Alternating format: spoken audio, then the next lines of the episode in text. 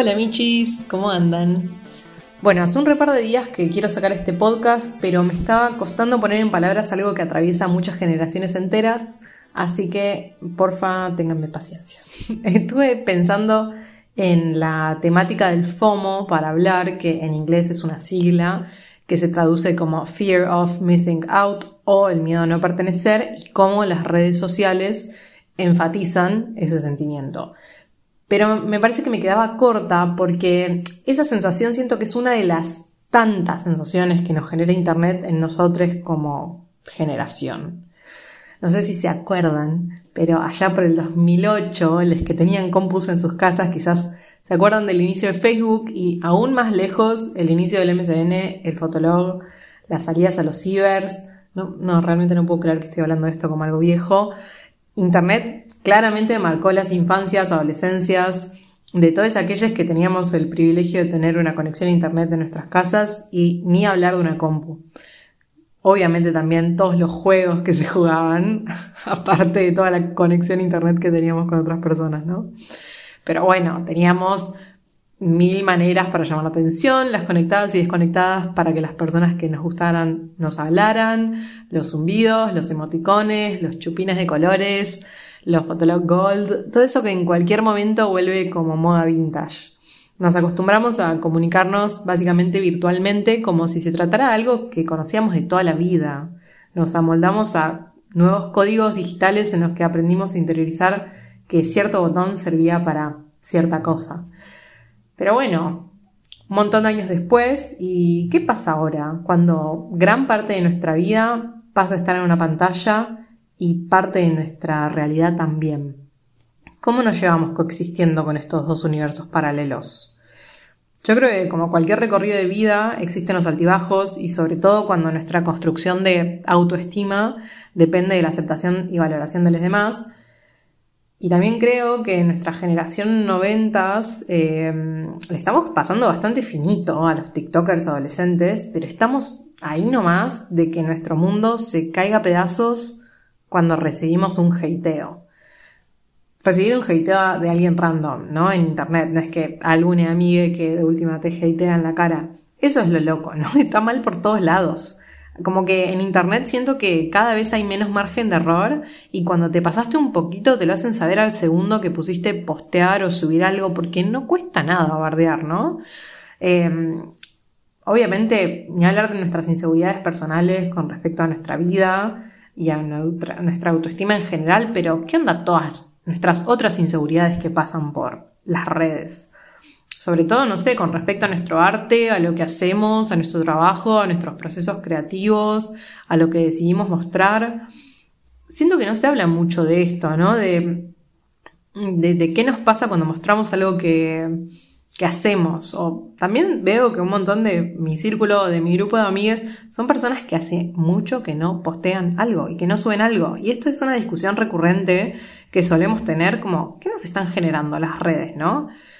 Obviamente, mm, gran parte de, este, de esos amigos no suben cosas por inseguridades y otros por paja. Y está bien, da paja también andar mostrando todo lo que hacemos, pero creo que tuvimos una época en la que subíamos algo a cualquier red social y estábamos ansiosos esperando una respuesta, una valoración positiva, como si eso cambiara nuestro ánimo o como si eso le diera más valor a lo que hacíamos o menos, obviamente, eh, dependiendo que valoración obteníamos a cambio de lo que estábamos entregando. Pero si todo nuestro mundo dependiera de eso, ¿no? ¿Qué nos queda con todo el proceso creativo que nos llevó a poder mostrar eso? Como si la valoración fuera como el último eslabón y no, claramente no. Pero bueno, de alguna manera siento que en algún punto eso ni nos llena, ¿no? Como nos, da tanto miedo mostrar lo que hacemos que preferimos no hacerlo ni para recibir críticas buenas o malas. Como que nos escondemos y pasamos a ser voyeuristas de internet que consumen gatitos y perritos haciendo cosas divertidas y no sé, nos reímos de algún otro meme de algún tema actual.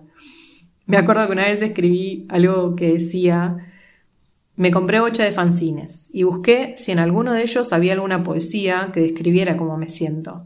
Encontré bastantes. Mucho blog de notas, de pensamientos que se escupen de la cabeza de gente que no conozco, pero admiro cómo escriben. Quizás son como yo, que se ven solos a la noche con todo este bosque de pensamientos a mil por hora que no paran si no los vuelcan. Admiro su fuerza para publicarlos, a mí me da vergüenza, soy anónima en la web. Bueno, publicaciones analógicas y su magia, ¿no es cierto?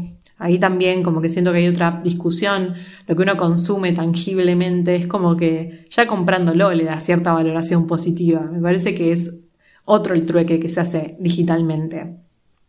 Pero de la misma manera siento que en Internet buscamos cosas que nos interpelen, llenar nuestro algoritmo de palabras que nos representen o arte que cuadre con nuestros gustos construidos a lo largo de nuestras vidas.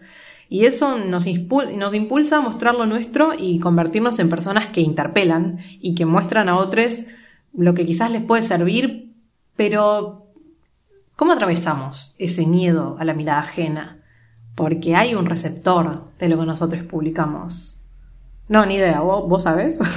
no, no, no, porque no, no vine a dar eh, resoluciones, simplemente a plantear la duda. ¿Cómo nos libramos de esa mirada que pesa tanto?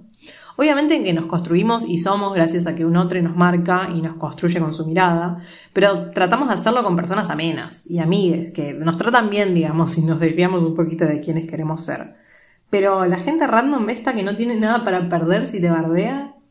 O sea, claramente por eso en la vida real y virtual creamos comunidades que nos hacen sentir cómodos con quienes somos y seguimos a personas afines a nuestros valores y pensamientos, pero también hay que bancársela porque hay un montón de hateo que le ha llegado a amigas y colegas que también han venido de lugares re violentos. Muchos de, este, de estos hateos han venido de varones cis, ¿no? También como, ¿qué, ¿qué onda con la violencia? ¿Qué onda con la violencia virtual? Me parece un montón y algo como que se tendría que discutir.